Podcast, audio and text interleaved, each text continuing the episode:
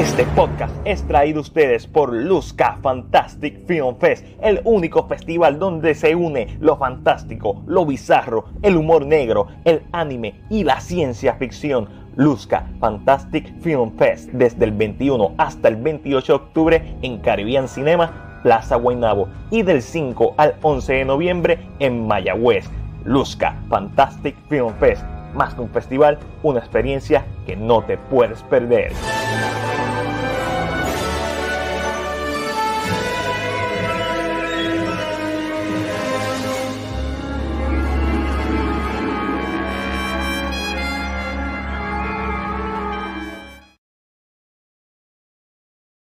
Y llegamos, hoy es viernes. Wood, wood. Y ya ustedes saben lo que eso significa. Eso significa que hoy es viernes de CinePR presenta el resumen de la semana, donde hablamos de todas las noticias más importantes del mundo del cine, televisión y streaming services. Le queremos dar las gracias a nuestros auspiciadores, que es Luzca Fantastic Film Fest, que como vieron en el intro, pues empieza ya mismito. Y Chris y yo estamos trabajando bien fuerte con Luzca para que este año se vaya, mira, fuera del parque. ¡Epa! Bendición. Y este año tienen una variedad bien chévere, Luzca. Eh, Chris se está encargando de poner todo lo que el contenido de, de cortometraje. José Wood y obviamente las personas que nos están escuchando en el futuro, que nos están escuchando viendo en YouTube, que nos están escuchando en Spotify, en Anchor, en la plataforma favorita, pues sabe que este podcast se graba en vivo los viernes a las 9 de la noche. Ok, Orillo, miren, para que vean parte del contenido de Luzca, aquí están algunos de los posters de los cortometrajes que se van a estar presentando. Hemos tenido la oportunidad de leer algunos de los libretos y hay uno en particular que, que, ¿verdad? que ya es parte de la selección de, de cortometrajes que estoy loco de ver, que es El Confesionario. Así que desde el 21 de octubre en Guaynabo, vayan, Luzca, apoyenlo de aquí, Corillo. ¿Y qué tenemos para este episodio? Pues muchas noticias, muchas noticias, pocas noticias de superhéroes, pero hay dos o tres. Está, está la noticia de y los rumores por ahí del Spider-Verse live action. Hay muchas noticias de Netflix, hay muchas, hay un montón de cosas, pero antes de empezar, quiero hablarle e invitarlos a todos ustedes que nos acompañen el próximo martes 13 de octubre al Watch Party del el mediometraje Never Hike Alone. Este es un mediometraje ¿verdad? que trata sobre de la franquicia Friday the 13 Junto a nosotros, ya confirmado, nos va a acompañar el gran Elaya de Elaya's Boys y Manny de It Spot. También nos acompaña Emanuel de It Squad. Ahí obviamente voy a estar yo, va a estar Chris. Así que la vamos a pasar bien chévere. Importante, nos vamos a estar transmitiendo en vivo el cortometraje, a pesar de que nos comunicamos con el director Vicente Di Santi y él nos dio la bendición de que lo podíamos hacer. No lo vamos a hacer, vamos a compartir el link, pero quizás viene algo bien chévere por ahí en Luzca. Así que pendiente todo el mundo a, a Luzca y a las noticias de CinePR. Estamos cuadrando unas cositas sobre este cortometraje Never Hike Alone, que es una precuela del cortometraje Never, eh, perdón, Never Hike in the Snow, una precuela del cortometraje Never Hike Alone. Ángel y Cris, ¿cómo están? Una semana fuerte, pero estamos bien, gracias a Dios. ¿Y tú, todo bien, todo bien, todo bien. Aquí Oye. pasándole ellas, pero pues estamos en temporada de ellas, ¿qué más sí, puedo decir? Es inevitable. Bueno, yo tuve una buena semana, semana bastante buena, pero me siento tan baratado, baratado, baratado, no sé. No sé si voy a hacer esto. Esto, en octubre 30 sale de Mandalorian, así que no sé si voy a hacer esto. Pero puede ser. El, el. Mandalorian. Puede el ser. Puede ser, no sé, no sé cómo lo voy a hacer. Dímelo, Raymond. Mira quién está ahí, la gran Ash de The Legacy Universe, que hoy tenía el episodio número 10 de Reload por el Puerto Rico Comic Con. Así que también síganlo a ellos. Ok. Bueno, antes de empezar con lo que vimos, vamos a ir para la pregunta del día. La pregunta del día y quiero que todo el mundo la conteste, todo el mundo que nos está viendo. Esta es la pregunta del día. Mejor franquicia de horror. Estamos en temporada de Halloween. Mejor franquicia de horror. Este, mano, pregunta difícil. Quiero ver su comentario. Mejor franquicia, ah, mejor franquicia de horror, Chris, para ti. ¿Cuál es? Ok, mira, eh, la mayoría de las franquicias de horror, eh, obviamente las clásicas, las buenas, son las viejas, por así decirlo. Pero yo no he visto todas. De cada una de las de franquicias de que llamamos clásicas, ya sea Evil Dead, eh, ya sea las de Jason, las de Texas, yo no he visto todas. Me voy, y no sería justo que coja lo que yo no he visto completo. So, me voy a ir con, la, con, con, algo moderno, me voy a ir con la franquicia de Conjuring. La franquicia de The Conjuring, The Conjuring nada más, no Annabelle, eh, las películas de The Conjuring. Ok, ok, ok. Que son uno y dos y ahora viene la tercera. Sí. Está bueno. Ángelo, mejor franquicia de horror. Sí, ahí. Ángelo, ahí. Esta pregunta. a mí no me gusta el horror, pero si es por decir tal vez la mejor franquicia, entiendo que Jason y Michael Myers han sido como dos pioneros en su, en su, aunque, aunque tienen sus películas malas, pero son dos figuras que se han establecido y han creado una línea de, de cosas de ellos mismos específicamente en juego. So, que entiendo que han sido franquicias que han, han tenido fruto. Pero por verdad, yo no sé de so that's my, my, es mi opinión, es mi opinión. tu opinión. Claro. Este, déjame ver qué escribe. Mira, a mí me encanta The Return of the Living Dead y el universo de The Conjuring. The Return of the Living Dead 1984, si no me equivoco, está dura. Este, y Nirma está de acuerdo con Chris. Eh, mano, es una, yo hice la pregunta y es hasta difícil para mí. Por, por la misma razón, porque yo me tendría que ir. Mm, que Chris escogió una excelente. Yo, yo me. Quizás no es. La pregunta es la mejor, no me voy a ir por, por la vertiente. La mejor franquicia de horror para mí es. Es que Halloween. Halloween, la primera es muy dura, la segunda muy buena. Este, la última a mí me gustó mucho, pero tiene par de boquetes. A mí me, yo soy de los defensores de, la, de, de remake de Rob Zombie. Pero no. Eh, mano, me voy con. Me voy con Insidious. Me voy con Insidious. Es una sorpresa. Me, voy con Insidious. Eh, estoy, hasta shock. Yo pienso que es fácilmente, quizás la 3, ah, aunque yo no he visto la 4. Ok, ok, ok. Me tengo que ir con Friday the 13, que es lo que estoy haciendo, miren. miren, miren esa esta belleza. esa, es la que yo pensaba que te iba a coger. Pero es, es, que yo soy fanático de Friday the 13, pero yo sé que son, papi, hay malas. y hoy voy a hablar de una de las malas. Hay malas, hay malas, hay bien malas. Bueno, es que cuando, cuando tú haces una franquicia que tiene como, como 500 partes, pues tiene que haber alguna mala. Mira, ahí está mami, ahí está mami, Teresa Class es saludando. Esa también, pero la no me gustó mucho. A mí me gustó la 3, pero no he visto la 4, por eso, por eso la quité. Entonces estaba tratando de pensar en Night of the Living Dead, pero en la primera trilogía de zombies. Para mí, esa es la mejor la trilogía de, películas de horror que yo he visto. Night of the Living Dead, 1968. Eh, Day of, eh, Dawn of the Dead, 1978. Y Day of the Dead, 1985. Sólida, icónica.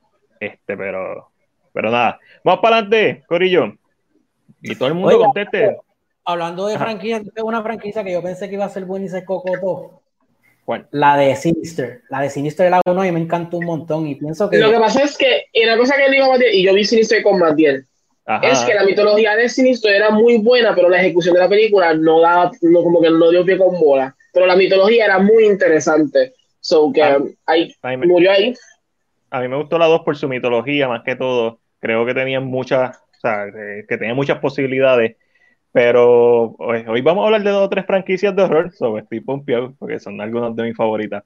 Pero vamos a cambiar con lo que vieron esta semana, mi gente. Angelo, ¿qué viste esta semana? Y todo el público que, me está, que nos está viendo y nos está escuchando, ¿qué vieron esta semana? Comenten. Pues yo que vi, como saben, ¿verdad? Yo tengo todos los sábados la sección de K-Drama. So, esta semana vi un drama que se llama Healer. Bastante interesante porque me lo comí en tres días con 20 episodios, lo que no había pasado anteriormente con otros dramas que me habían recomendado. Pero si quieren saber un poquito de esto, pues mañana los espero a las 9 eh, aquí, ¿verdad? En Cine PR hablando de este drama específicamente. ¿Qué otras cositas vi? Eh, vi el primer episodio de Supernatural, el que empezó ayer. Eh, si no me equivoco, le quedan 6, 8, 7, por ahí, quedan un poquito. y pues mi madre es la que lo ve, eso, lógicamente me senté en la curiosidad de ver el episodio, un, episodio interesante, pero no me había percatado que yo estaba una season atrás. Yo me quedé hace mucho tiempo atrás. Oh, okay, okay, okay. Y me quedé como, había como un vacío, ¿no? pero es que no entiendo qué está pasando en la serie. No se acabó así. Y ella, no, no, no, eso fue la season pasada. Y yo, uh, ok. Eh, además de eso, vi también eh, The Worst Witch, que es esta. Es, es, un remake de la serie original que ya había asistido hace un tiempo y la tiene la Netflix para los que tal vez no la no conocen y subieron la season 4 recientemente, así que vi los primeros episodios específicamente. Es interesante, es para niños, no, ¿sabes? no trae nada completamente emocionante, eh, pero creo que el factor nostalgia del original, plus verla nuevamente, me gusta mucho, plus que tiene unas vibes Harry Potter, pero mucho más para niños. Okay, Así que es una de las cosas que vi y también vi por primera vez, aunque, aunque sí la había querido ver hace tiempito, la versión animada nueva de The Addams Family. Nice. Que vamos a hablar hoy de ella. ¿Qué te pareció? Yo la vi el año pues, pasado. Pues, mira, realmente me gustó. A mí, yo, he escuchado cosas de la película, pero si tú ves la película pensando en nostalgia, claro que te va a afectar porque tienes una, una, pero si la ves pensando que esta es una presentación nueva a niños sobre la familia Adams, sobre ser diferente, para mí, a mí es completamente. Yo me la disfruté bastante bien. Me lo escribe Nilman, ¿eh? Exacto. Y, empiezo, y me empieza, no empieces a preguntar, no empieces. Y yo, a mí es que no sé qué está pasando. Pero en cuanto a me gustó mucho. Para los niños de ahora, esta generación, creo que es una buena introducción a esta familia. Excelente. Eh, si estás pensando en las películas, como que, a mí, vete a la conversación porque no estamos hablando. Esto es una, esto es una presentación nueva. Así que, no sé, a mí sí me dio muchas ganas de ver una, un remake en live action otra vez. Mm, te entiendo, y más con ese cast de voces. Como que medio, me, me, como Morticia, yo como que... Mm. Isaac como, como este Homer, como Homer, ¿no? como Gómez. Se llama? Gómez. Gómez, Gómez. O sea, Gómez. Mira, pero, antes de... Ajá. Pero sí como que Mm, me, me, dio como este llamativo de que quiero verlo, aunque sé que las clásicas están y son buenísimas, pero como que necesito verlos otra vez en live action, no sé por qué. Estaría cool verlo en live action. Pero me pregunta qué tal eh, Nightmare on Elm Street. Ah, Nightmare on Elm Street es mi segunda película de horror favorita de todos los tiempos, 1984. Lo único malo que tiene es la última toma, cuando Freddy se lleva a Nancy por la puerta de la ventana, que se ve bien mierda. Pero toda la... Ah, y mm, la voz de Robert Englund en esa película no me gusta. Se siente rara. Yo creo que me le coge cariño al personaje después. Después, correcto. Eh, Raymond nos dice Jeepers Creeper, sin contar la 3. Mano, Jeepers Creeper, si la 3, como dice Raymond, si hubiera sido buena, creo que hubiera sido una contendiente bien fuerte a ser una de las mejores franquicias de horror. Este, eh, Nilma vio Evil, vio Monsterland, ¿es que se llama? En la serie. Ah, Monsterland, yes y está viendo The, The Haunting of Lee Manor. Mira, este de Cloverfield me gustan todas y espero que en un futuro hagan más. A mí, a mí, tengo Cloverfield Line me encantó. Yo no he visto Cloverfield, no puedo hablar de esa franquicia, pero de Cloverfield Paradox, no, no, me, me hubiera gustado más si no hubiera sido parte de la franquicia de Cloverfield. Pero, oiga, Chris, ¿qué tú viste esta semana? El problema con esa película es que no era parte de la franquicia y a la última hora le, le metieron Cloverfield, porque esa película no tiene que ver nada con, con Cloverfield. Pues mira, eh, yo vi eh, el documental eh, American Murder, The Family Next Door, documental que está en la boca de todo, un documental que todo padre, obviamente todo ser humano le va, le va, le va a dejar un mal sabor en la boca de este padre que pues que asesina a, a sus dos hijas y a su esposa embarazada.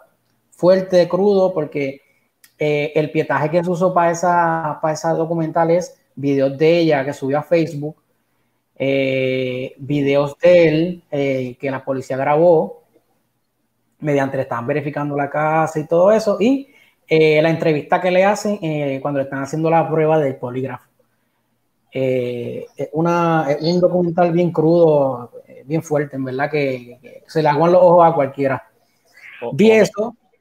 O mí, o mí lo, lo, lo, vio y ya ya sabía del caso y se quedó pegado viéndolo. Me dijo que está excelente el cortometraje. Pero yo escuché críticas del cortometraje, del cortometraje, del documental. Es porque eh, Martín dijo que iba a decir cortometraje y yo le seguí la, la línea.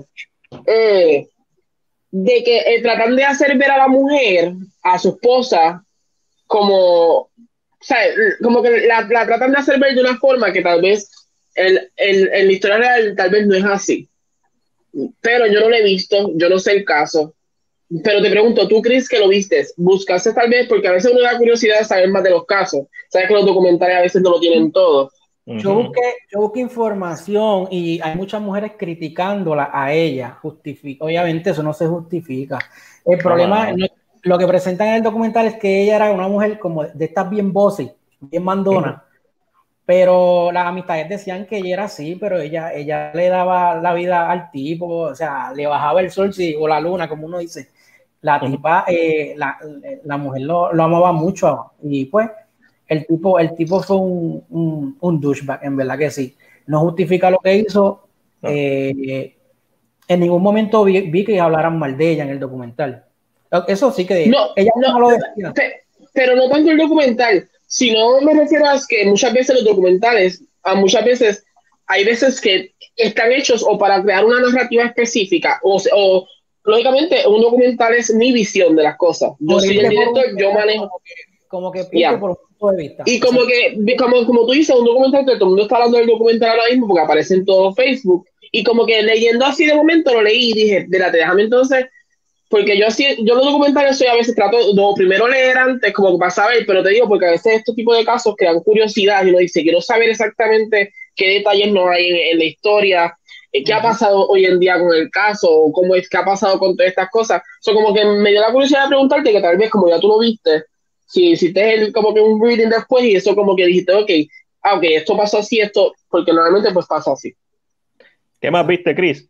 Ok, yo también vi eh, The Light. The Light es una ah. de las seis películas, o ocho creo que son, pero tiraron cuatro adelante de Blumhouse con Amazon Prime. The Light eh, protagonizada por Joy King, eh, que hizo una magistral actuación en, en The Act.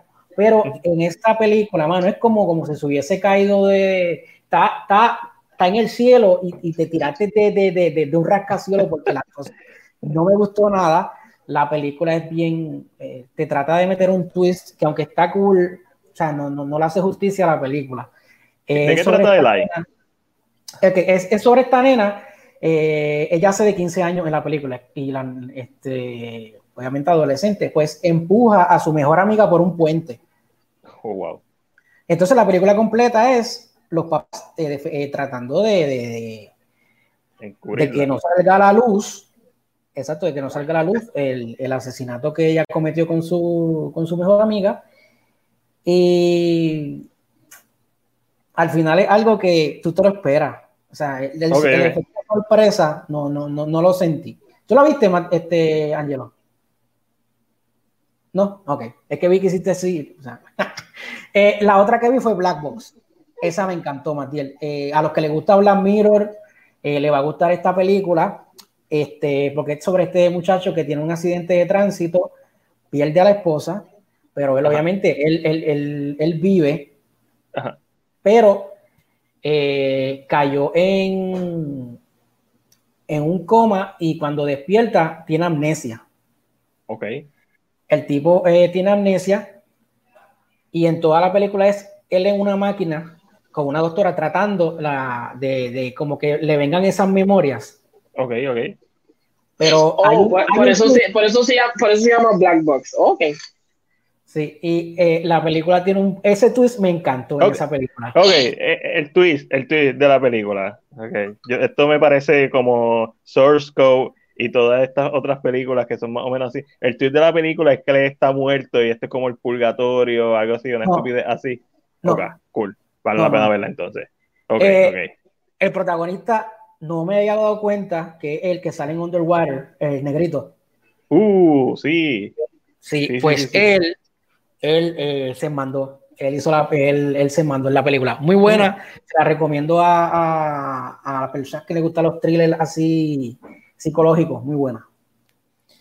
Pues miren, yo vi, vamos a empezar con Friday the 13 Part 3, que la vi. La vi. Este, ¿qué les puedo decir? Mano, vayan a YouTube, ahí está la crítica. Voy a poner el link ahora en la descripción. Estoy aquí tratando de acomodarme las gafas. La vi. Y pues, ya. hermano. Mano, está bien, está bien leña. En, que más cuando tú las ves back to back. que una es como que súper buena, dos es mucho, es mejor en valor de producción, tres se siente más barata que la única la dos.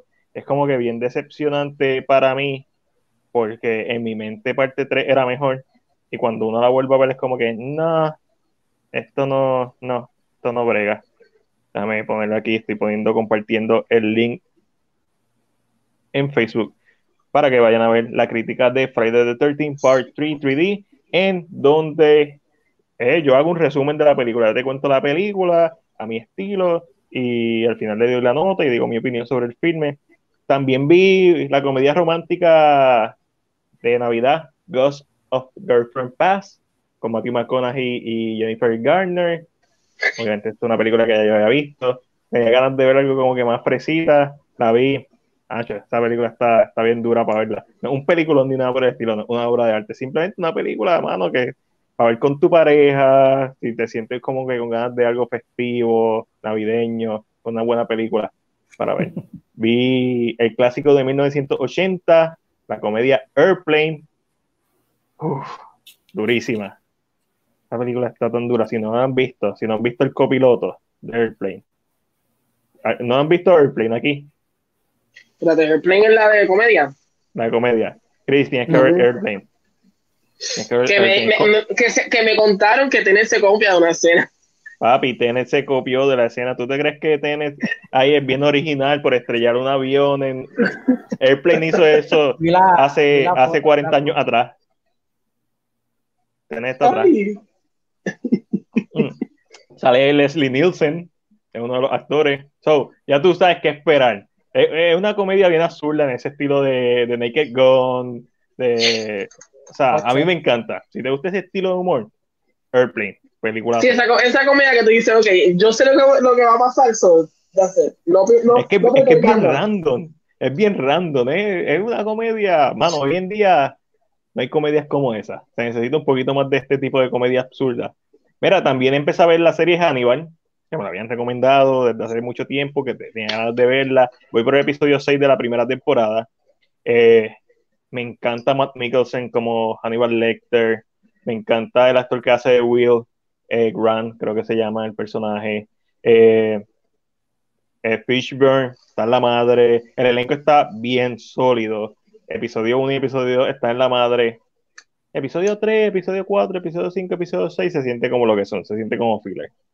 Y eso no me gusta. Siempre hay momentos que me gustan, pero es bien episódico. Episodio 1 y episodio 2 son como que bien enfocados en historia. Episodio, episodio 3 hasta el episodio 3, 6 está bien episódico, un asesino nuevo, un crimen nuevo, y me la explota sí, es que, lo, que, pasa es que todavía están como tratando de presentártelo. Y como que en los primeros, los primeros episodios que cambian, como que hay asesinos nuevos, como que, ¿eh? Pero, pero, quédate ahí, quédate ahí, porque vas a poco a poco. Vamos a, y deja que llega, no sé si ya salió ya todavía, pero sabes que sale Gina Anderson ya mismo, que es la mamacita de las mamacitas, y ¡wush! Pero cuando veo esta serie me da ganas de hacerle un papi. Un cut. Me, me dan ganas de hacerle un cut porque. Yo siempre, yo, siempre, yo siempre quiero hacerle como un video de música bien con ellos dos, siempre. siempre tengo, tengo, un deseo del corazón. No, no, la voy a seguir viendo y, pero, y es muy buena. pero es cuando tú sientes como que este, el, el pecado de toda serie, que es que en lo que encuentra su historia, en lo que desarrolla su historia para lograr tener esos episodios, esa meta, ok, de tres episodios, en este caso es como que, pues tenemos que estirar el chicle y no podemos revelar todo de cantazo porque no es una película. No podemos hacer la historia en, en cuatro, episodios de, de, una hora o algo así, que es lo que yo hubiera preferido. Pero, pero me gusta mucho. Y el hecho de que Mikkelsen, desde el primer momento, tú lo sientas como esta versión de Hannibal Lecter, a pesar de que icónicamente ha sido interpretado por Anthony Hopkins, es como que, mano, los dos funcionan. Tú sabes que normalmente está todo esto la nostalgia y la gente hoy en día también es como que, ay, no, lo va a dañar. No, Mikkelsen es perfecto, es como que, no, hay ninguno como Hopkins. No, no, no, no. no. Mikkelsen hace un trabajo de siete pares. Sí, sí, está bien bueno. Y más para Halloween, me tenía ganas de ver Trick or Treat 2007. La volví a ver. Me encanta la película. Amo a San. Yo amo a San. Vean Trick or Treat. Y, y también en Netflix vi Huey Halloween, que es la nueva película de comedia Sander con temática de Halloween. ¿Y qué te esperas de una película de Adam Sandler en Netflix con temática de Halloween? Ah, no. Él lo dijo, él lo dijo. Voy a hacer no, no, no. No, no, no, no. No, no, no, no. Él lo dijo, pero todavía no hemos visto esa mierda. Esto no es un Jack and Jill. Tampoco es un click. O sea, esto está entre medio de Adam Sandler. No es la más mierda que ha hecho, ni, es, ni mucho menos la mejor que ha hecho. De sus comedias específicamente. Eh, ah, ah, eh, ¿Tuviste Murder Mystery? No. A mí me gustó Murder Mystery. Y como que, y, y, y es de él y me gustó bastante. Y no sé si esta tal vez es así como Murder Mystery, como que me la voy a disfrutar igual. Estoy como que en la. La veo no la veo. En esta película, no sé qué hacen Murder Mystery, pero en esta película, Adam Sandler hace el típico personaje de.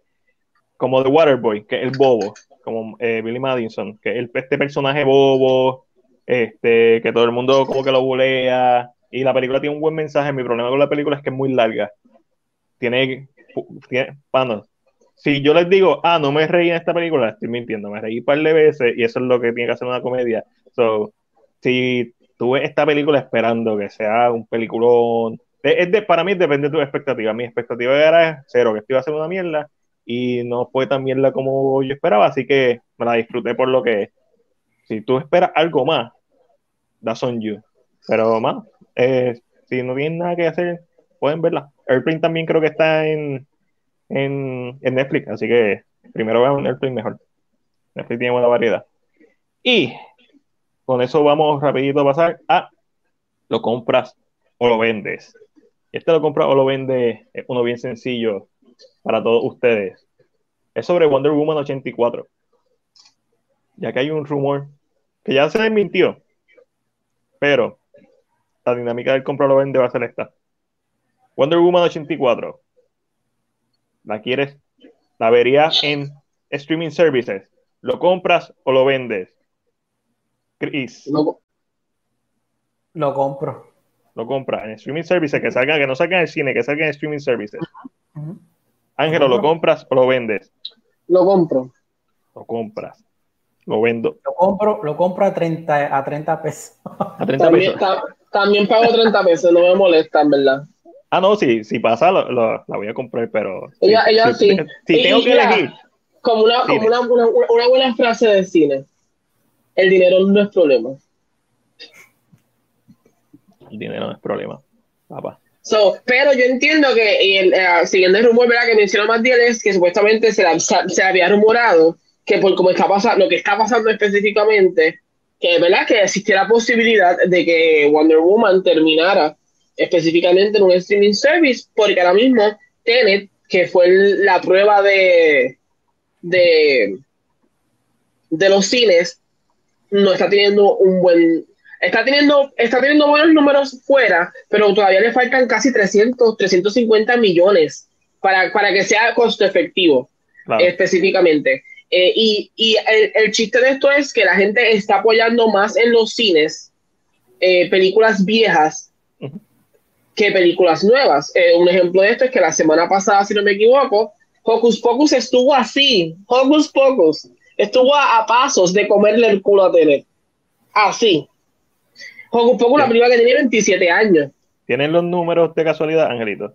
Te, te puedo decir rapidito, no te, habla, tú abunda del tema que yo te busco eso ahora. Sí, eso es está, bien interesante.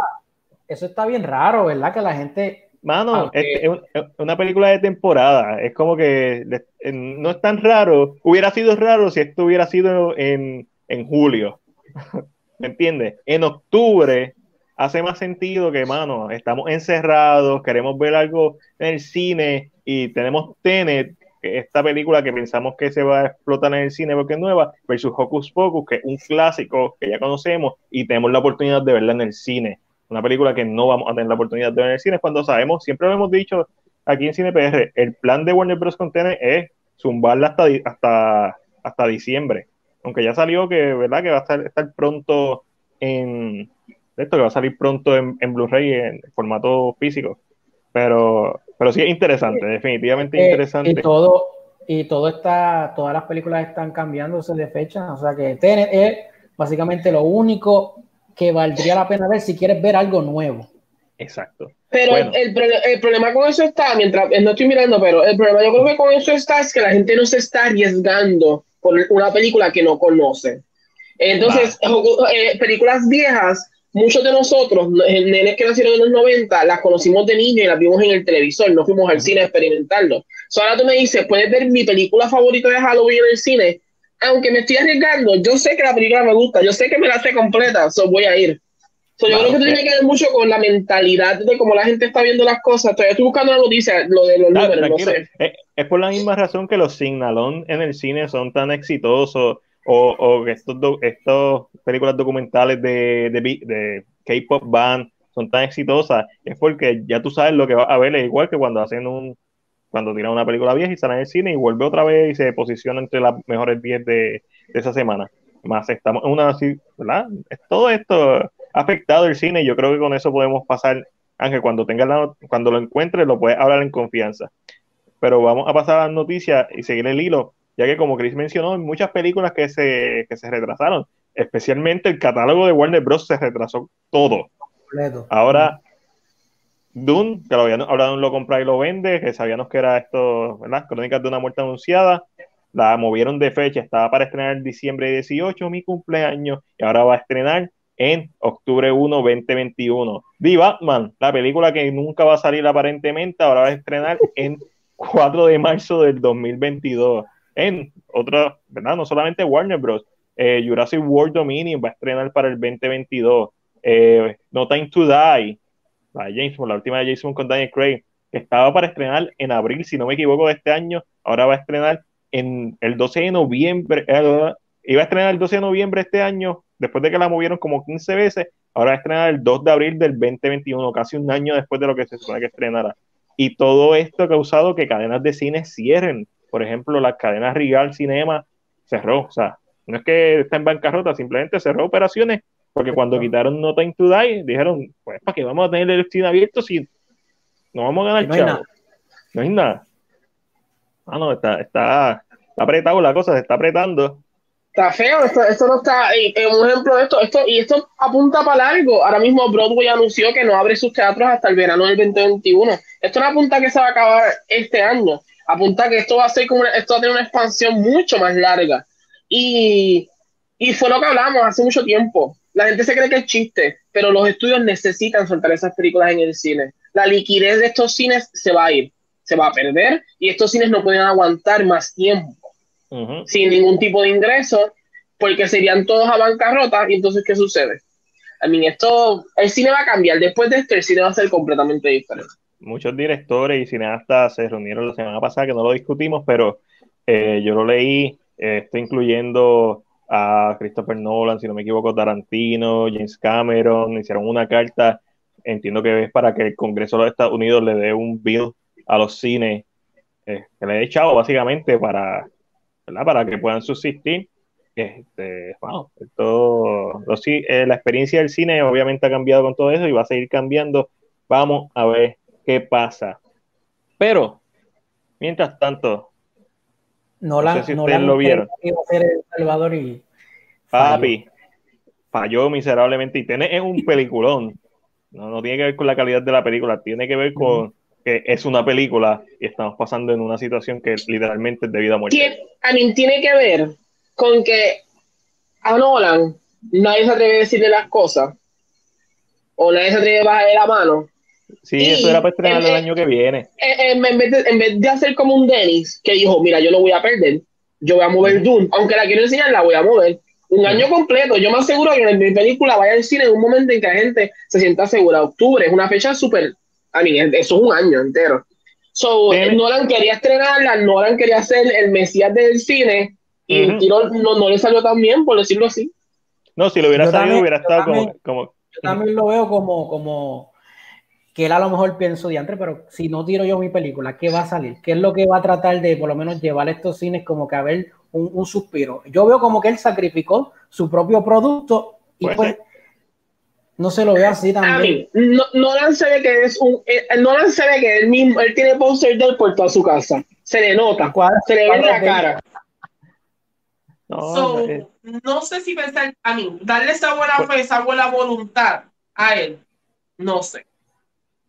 Puede ser, puede ser, eh, eh, no, no, creo que sea probable, pero es posible. Este, yo lo que sí pienso es que, mano, además de Nolan, obviamente Nolan puso presión para que saliera la película, pero Warner Bros. es como que ellos pensaron, si no lo pegamos con Tenet, que es la película más grande que tenemos para este año, no lo vamos a pegar con nada. Y era o eso, o no tirar nada, o, o tirar algo que estuviera por menor, que definitivamente iba a ser un fracaso. Yo creo que Tenet fue la mejor jugada entre, lo, entre la mala jugada que tenían. Fue lo mejor de lo peor que pudieron hacer. Y, va a seguir haciendo chavos hasta diciembre. Y va a hacer un montón de chavos cuando salga en, en video on demand y cuando salga en físico. So, no, no, no me preocupa, aunque sí está todavía por debajo de, de llegar a su. Ya, ya llegó, ya hizo, ya break even. Ya llegó, ya, ya ganó lo que gastaron en la producción pero todavía les falta este, generar lo que gastaron en, la, en el marketing. Y, y después de eso, las ganancias netas, que esos son otros 20 pesos. Pero un estudio que no hizo ninguna de estas jugadas fue Sony Picture, que dijo: Yo no voy a tirar nada, aguanten hasta el próximo año. Y esta semana vimos el primer trailer, el primer teaser trailer de Monster Hunter que está basada en la franquicia de juegos de Capcom del mismo nombre. Esta película que va a ser protagonizada por Mila Djokovic y con el director, su esposo, Paul W.S. Anderson, quien anteriormente dirigió la franquicia de películas de videos basadas en videojuegos más exitosa en la historia del cine, Resident Evil, que son una leña, específicamente después de la tercera. Leñas como ya sola, pero exitosas por demás. So, ¿Vieron el teaser trailer? Yo no lo vi. Ángel, ¿lo viste? Ángel no, lo, Ángel no me escucha. ¿Te gasté sin cargar los audífonos? No te escucha. Ángel no me escucha. Mira vos, mira vos. Audífonos. Yo lo, yo lo vi bregando con los audífonos. a, lo mejor, a, lo mejor, a lo mejor me está escribiendo algo.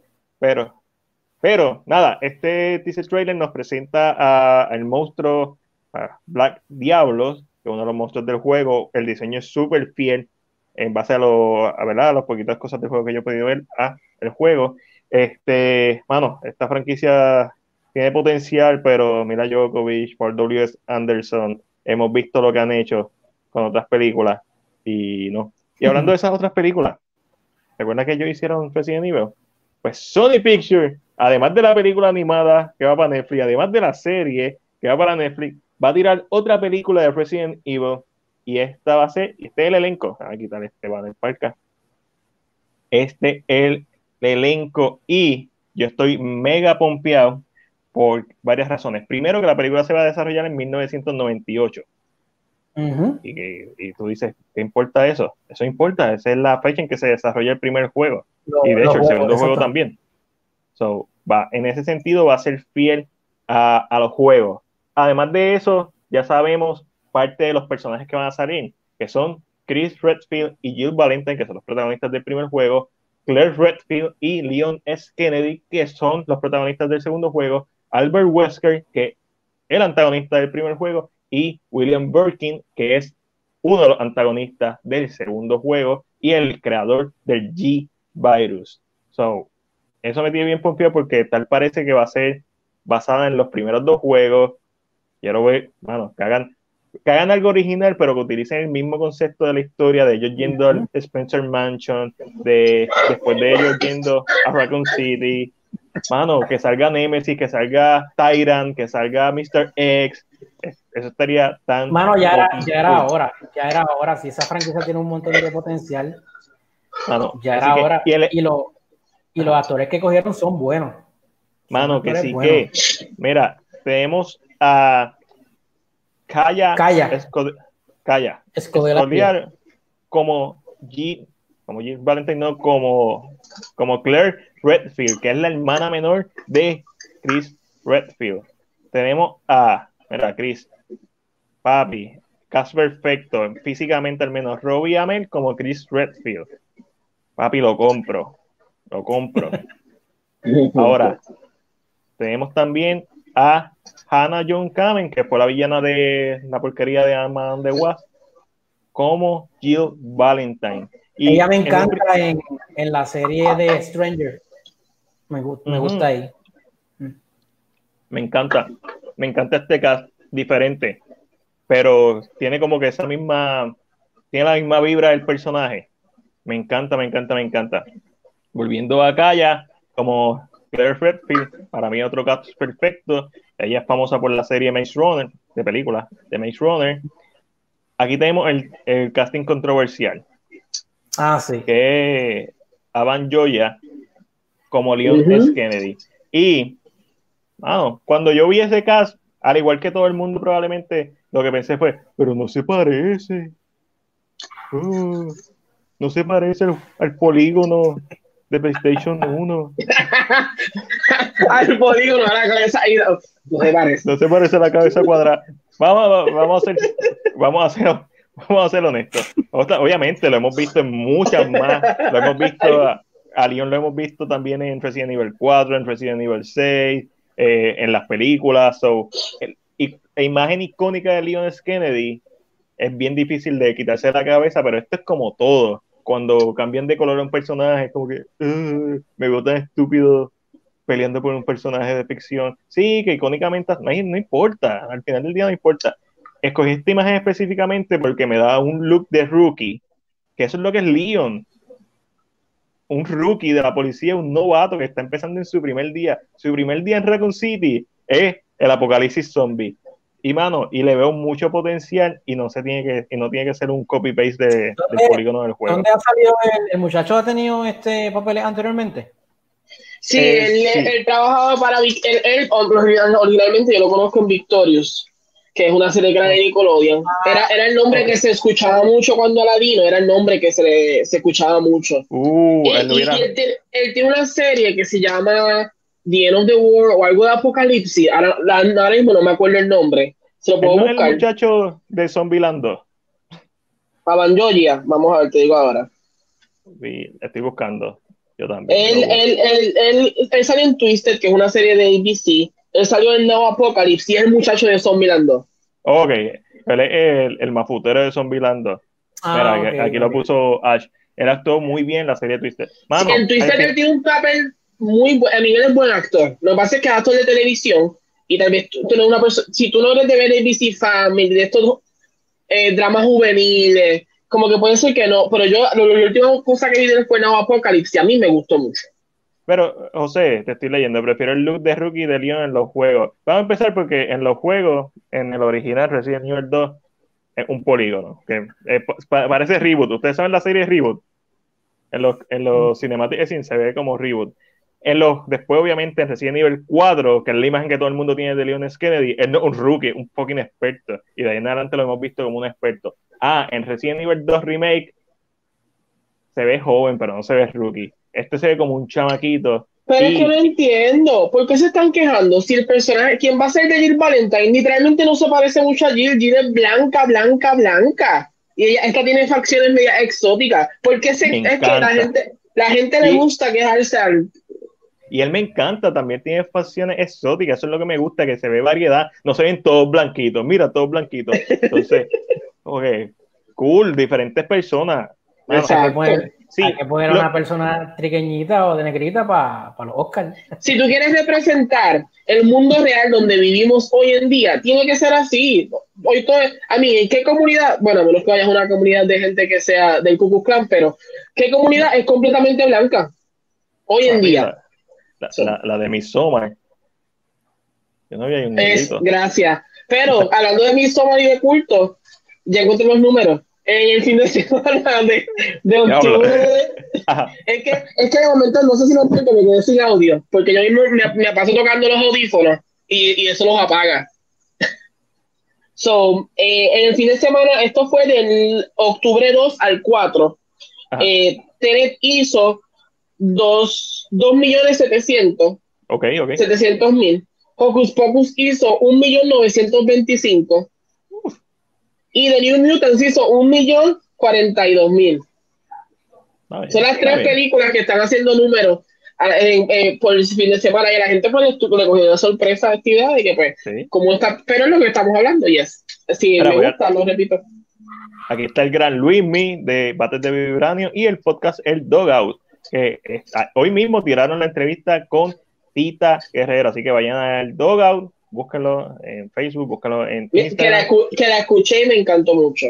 Es que eso lo Mira, la escuché y eso cada vez que tú dices, yo me recuerdo y ella, si eso fue en el 95, tú, no, tú tienes un año nada más. Eso, ese chiste del año estuvo buenísimo.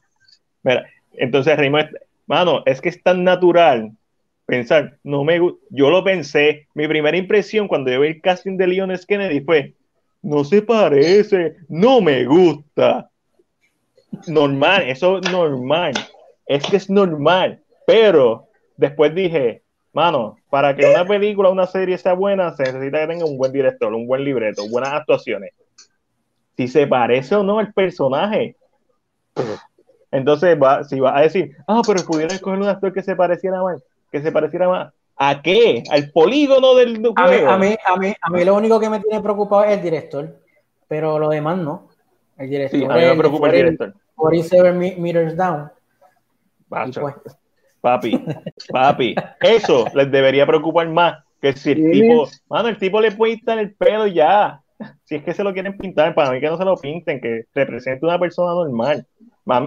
después de, de, pensarlo, mira, aquí José da un buen ejemplo. Eso puedo decir de Lara Croft de sus primeros juegos con las primeras películas. Angelina Jolie, lo único que tiene de Lara Croft son las bémbilas. Ustedes saben, las gemelas. Gracias. Y las gemelas en, cuando salió las películas de, de Angelina Jolie eran, eran puntiagudas en el juego. todavía. No, todavía, no, obviamente. Ah, después, después de no, que, todavía, que todavía en ese momento eran puntiagudas. Ah, no, sí, porque eran polígonos.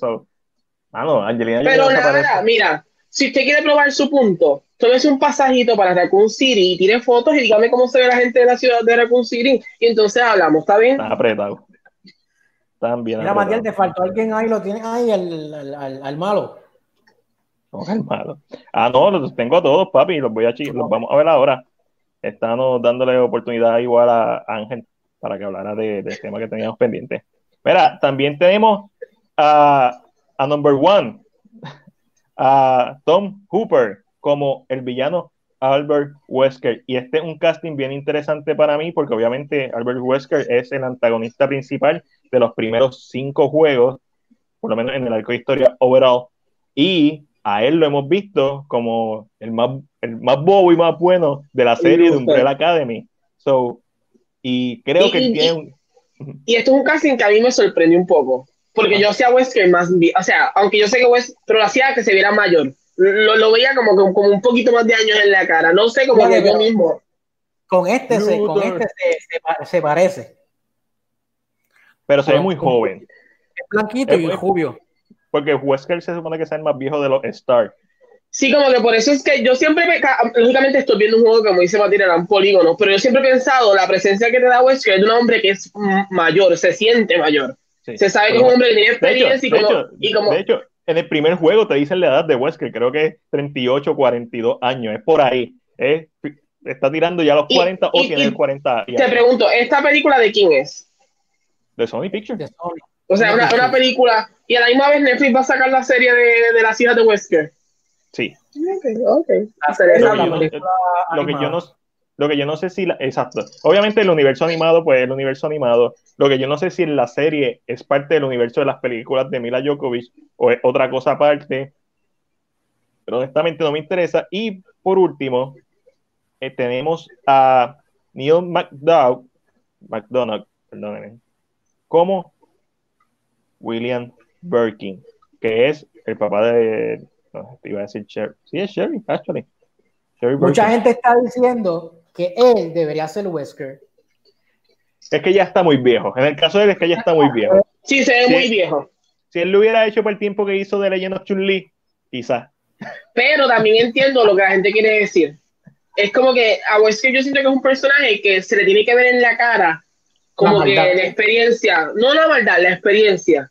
Como que se o sea, esto no es un nene. Y el, el nene que hace, el muchacho que hace eh, Hooper, que es el apellido. Luther. Que, ah, que hace, que hace, él se ve joven, se ve bastante joven y su cara se ve como que muy. So, yo entiendo tal vez porque la gente dice el otro, pero normal hay que ver cómo le escriben, hay que ver cómo lo hacen. Esto es un, un, un trabajo que, so, hasta que no se ve el proyecto, no diré nada.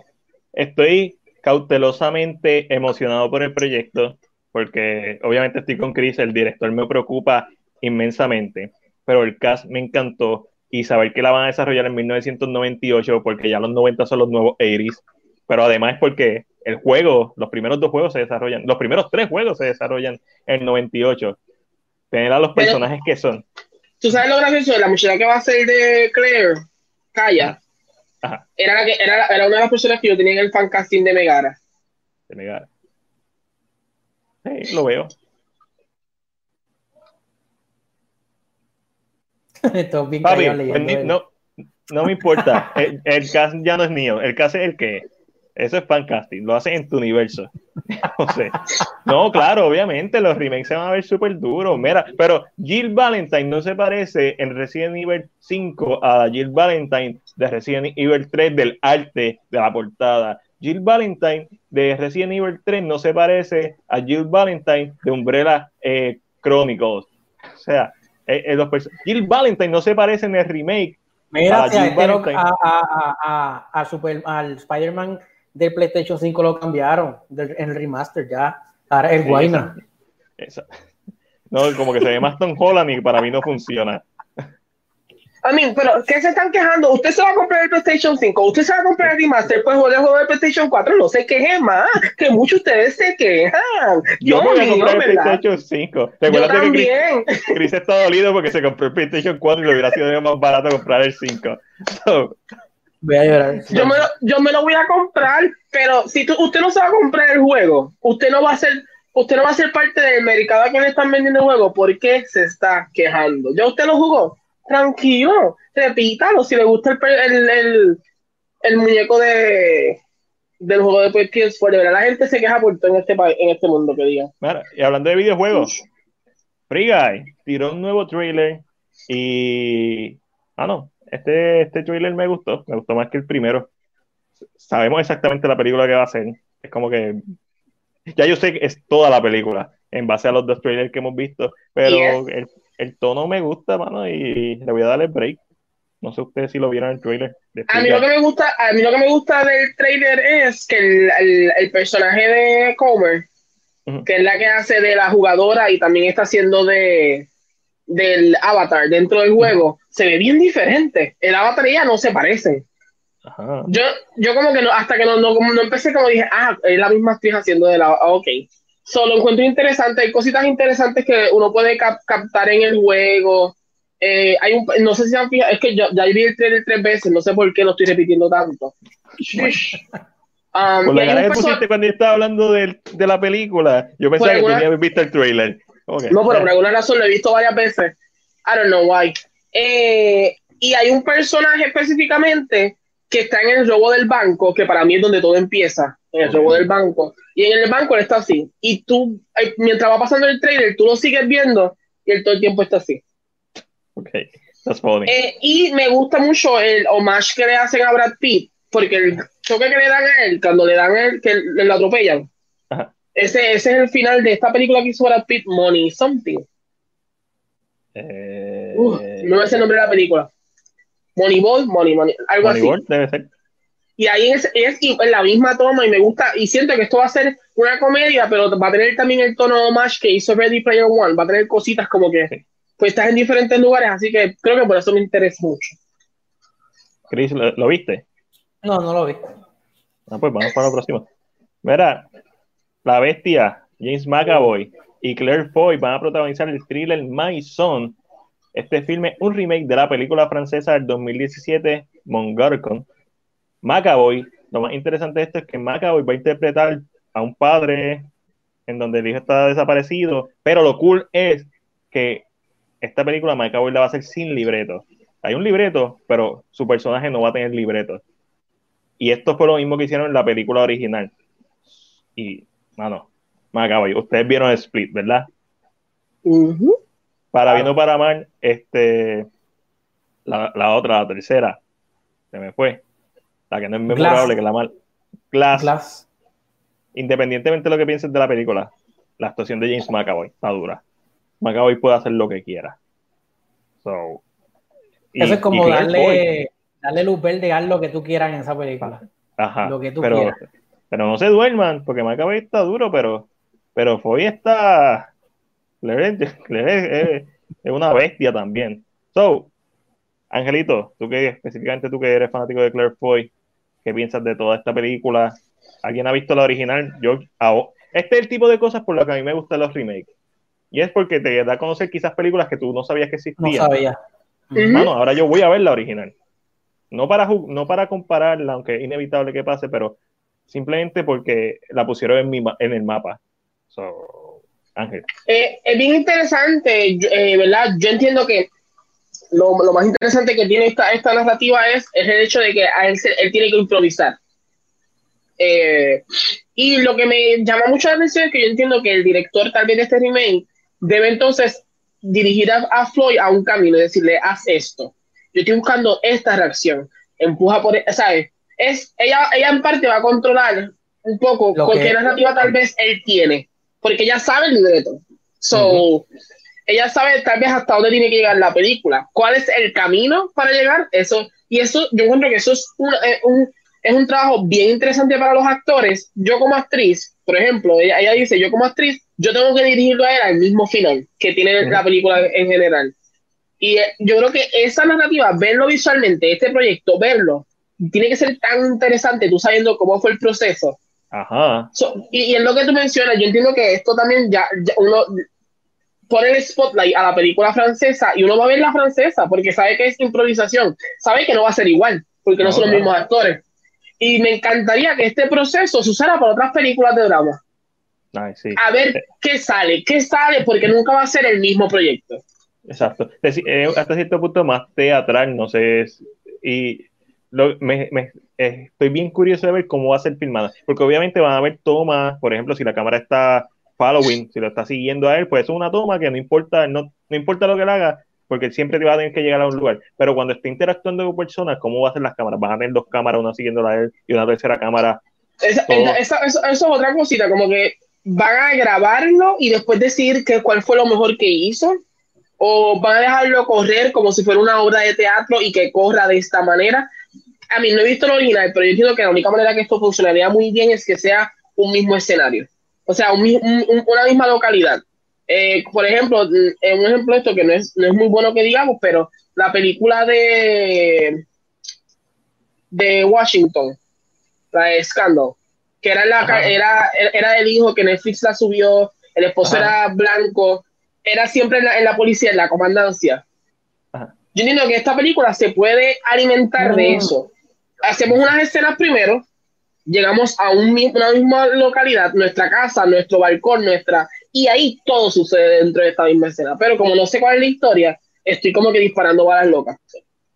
Lo, que, y me, Chris me corría si estoy mal. Yo creo que esta película es basada en una obra de teatro.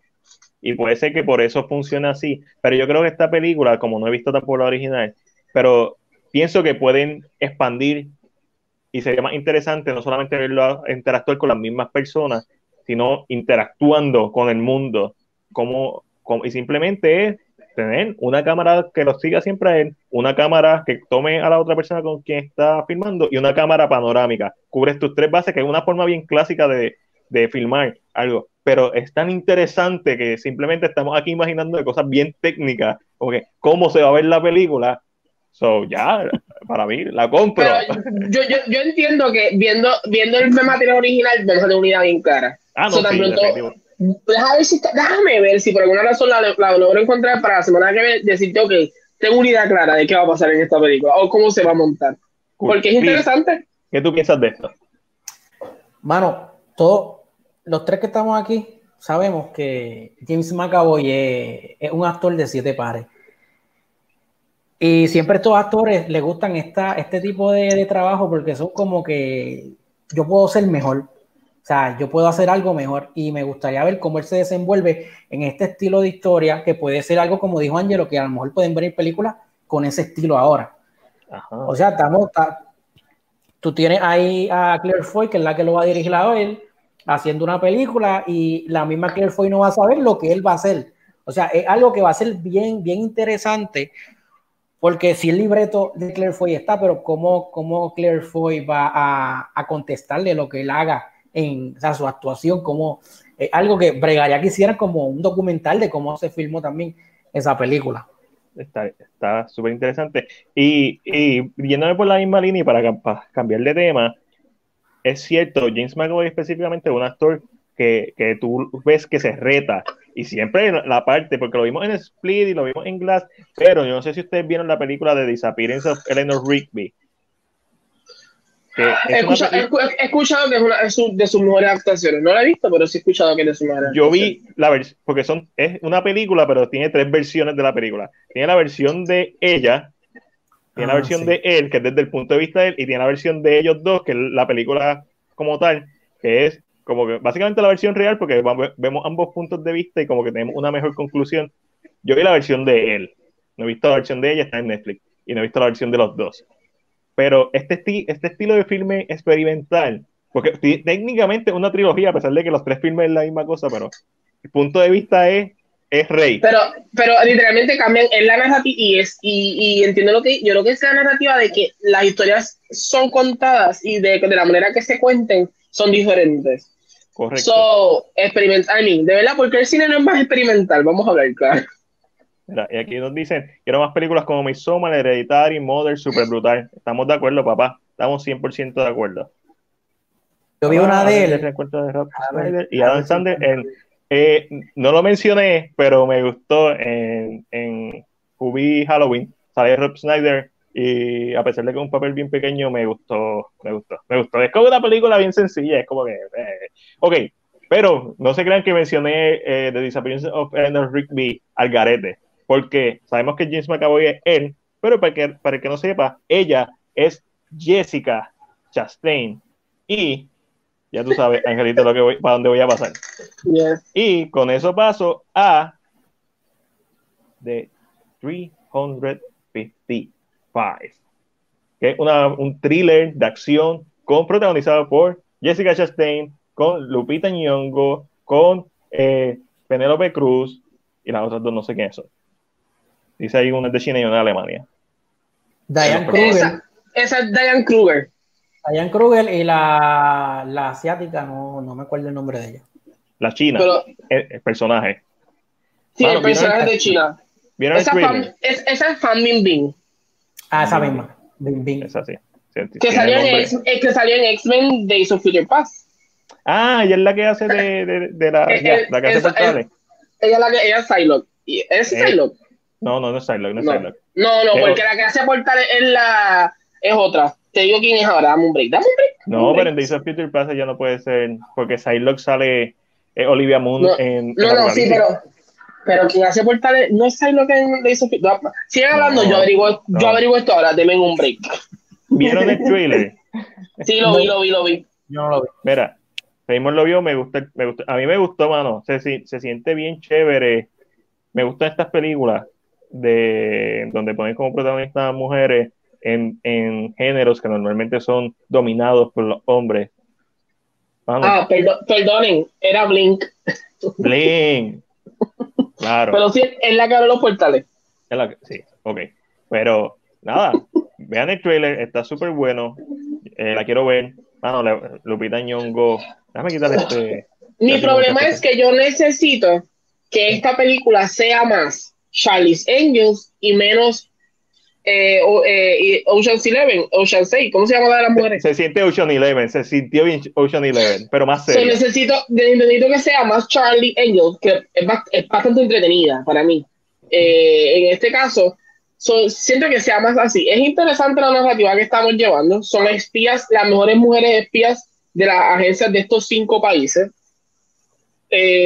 aunque hay una cosa que el trailer no te presenta bien y el póster te lo eh, para mí te lo spoilea. Y es que el personaje de Fan Bingbing, que es la de China, no aparece como protagonista, o sea, no parece protagonista en el trailer. Parece como alguien que ya está encontrándose eh, en el camino, pero en el póster ya está. So, que la, la, narrativa la encuentro interesante, hay que ver, yo, yo creo que es necesario ver este tipo de películas así. Sí, a mí yo siempre soñé con ver The Expendables con Sigourney Weaver, siempre lo soñé, pero nunca pasó que cumplió 70 años esta semana también, la gran Sigourney Weaver. Este, mira, algo, lo más que me gustó de, estoy de acuerdo contigo, se siente bien Ocean Eleven, pero como se siente más serio y son los productores de Born Identity o whatever, eso es lo que yo quiero ver. Exactamente esas dos cosas. Ocean Eleven, Meet Born Identity o Born Supremacy, cualquiera de las Born que quieras pensar, con mujeres. Y te tengo una pregunta. ¿Ustedes no ah. sienten que Jessica Chastain está dando demasiado, demasiados personajes parecidos últimamente? Tal vez se expanden un poco en, en, en cómo están escritos, pero son como estos personajes, Miss Sloan, Ava, que salió recientemente, ahora está en, en Prime, este, eh, Zero Dark. Y, I mean, I get it, son personajes mujeres fuertes y Jessica se ve que es como que, pero siento muchas veces que son personajes que están como bien ligados de una manera u otra, se sienten tan aunque mencionaste la, la, película que hizo con James McAvoy, eso. Claro, esa película es ya. Pero necesito como un drama de ella bien heavy, como un drama que ella de todo. No, no, sí, pero que, los papeles que le están dando a ella últimamente son básicamente parecidos.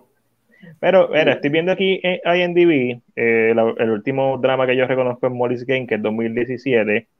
Woman Walks Ahead, me imagino que eso es otro drama. Eh, X-Men Dark Phoenix, que hizo de villana. Y obviamente todo el mundo sabe que esa película.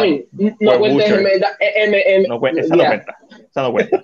y Chapter 2, que no es un papel dramático, una película de horror. Entonces hizo Ava, hizo esta película. Yo, yo pienso que quizás es que las películas que más están destacando de ellas quizás tienen como que una misma línea, pero no necesariamente que todos los trabajos que ella está haciendo está en la misma línea.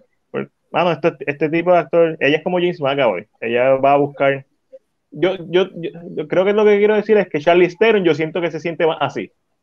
Es como los papeles de Charlie Theron, yo lo estoy viendo como que ella está tirando los últimos cartuchos, ella tiene una edad todavía que y, y en el caso de Charlize, yo siento que me, como que me emociona más verla en películas como de, de, no sé por qué, y con Jessica, como que, aunque me gustan, porque, por ejemplo, Miss Sloan es una película que a mí me encanta. Okay. Eh, Molly's Game es buenísima. Y ella es buenísima en este tipo de papeles porque ella, ella se nota que maneja la cámara y es de ella en ese momento. Pero como que siento que la necesito como que ver llorando, como una mujer débil, una mujer que le rompe el corazón. Ella no tiene cara de que se le pase, pero... Pero viste a Lupita, viste a Lupita. Mean, that's Hay que ver. Eh, este tipo de películas lo que me gusta es que cuando ponen mujeres hacen, y, probablemente es porque son mejores actrices que los, actores de los 80, como Stallone Schwarzenegger y Van Damme, pero le dan como que este peso dramático porque son actrices de ocho pares y, y no solamente son personajes de dos dimensiones, ellas explotan estos personajes y eso es lo que me gusta.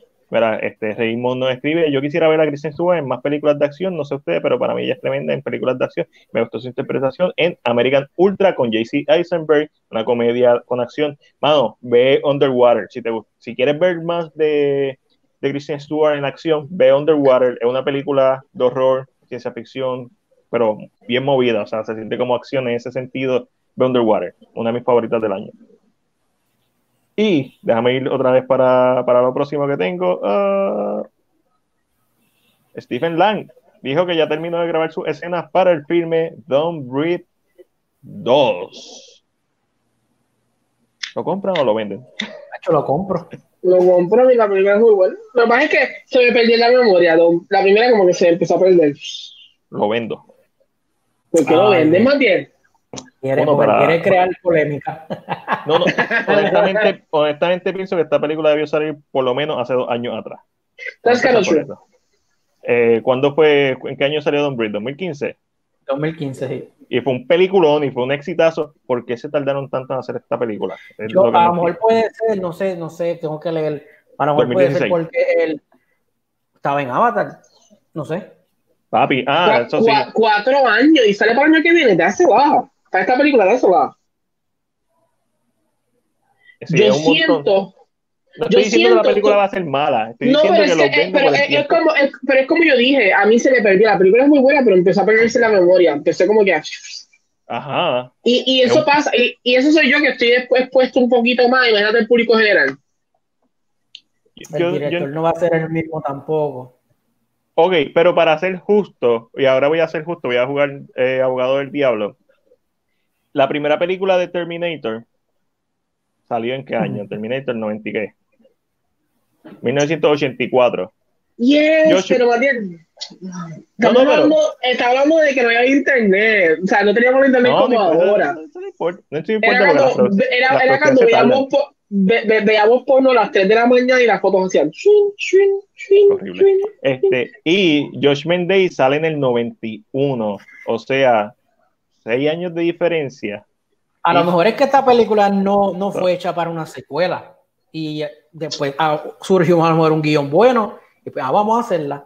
No sé, en verdad, porque yo veo que mucho, la separación es mucho, es verdad. Pero honestamente, no es tanto. Lo que pasa es que estamos acostumbrados que las películas salgan, las secuelas salgan cada dos, cada tres años. Pero ¿hace, ¿hace, ¿hace, cuánto salió Avatar? Papi, 2000, 2010, 2010, si no me equivoco, 2008. So, ¿Tú sabes qué? Vamos a mantener el estándar en Avatar. Si al espacio de este tiempo es menos, estamos bien. Corillo, en el público, alguien menciona, no tiene que buscar fecha ni nada. Alguien menciona una película con secuelas. Voy a buscar Fast and Furious. ¿Cada cuántos años sale una película de Fast and Furious? Cada un año. Menos este año. No, es, como que, es, que se, es, que se, es que se mal acostumbraron con Marvel.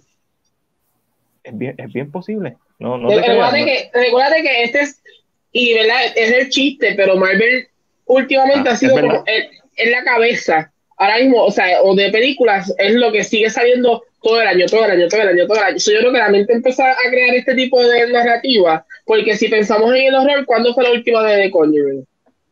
Papi, hace 2017 eh, por lo menos.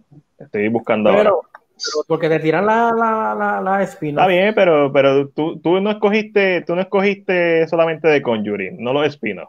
Estaba hablando. Estaba hablando. Mira, la última de Conjuring fue 2016, es verdad. Yo creo que en la narrativa está en que cuando, eh, empezamos a ver películas como Marvel y empezaron a salir todos los años dos, dos películas, dos o tres. Dos, yo creo que tiene la 1 2001, la 1 2001, la 2 2003, 2003. la 4 la, la de Tokio 2006. La de, de Furious 2009. Cada dos eh, años. 2011, 2013, 2015, cada dos años. Cada dos años. Exacto, al principio fueron tres y después fueron dos. Yo siento que lo que pasa con esta película específicamente es que aunque era muy buena, tenía la, hay tanto que sale últimamente que se podía perder. Y yo, yo siento que eso es lo que nosotros sentimos, que se perdió un poquito entre la, entre, y a menos que nos recordemos, Ay, hombre, espérate, esa es la de. Yo creo que esa es la narrativa que está pasando. La, la mejor escena de horror de, de, de posiblemente los últimos 20 años. La. ¿De esa en cuál es? ¿De esa en cuál es? La de la vacuna, la, la, la, de San, la de Thanksgiving. La de Thanksgiving, papi. La de relleno. Eso es Thanksgiving. Eso es rellenando el pavo en Thanksgiving. Papi, la mayoría de las veces lo graban un año antes y al otro. Sí, exacto. Con, con el glaciado del Cinnabon. Papi, Nestlé no tiene que oficial. Ya lo creí. Ya lo creí. Lo mandaste esa escena que tiene pelo y todo.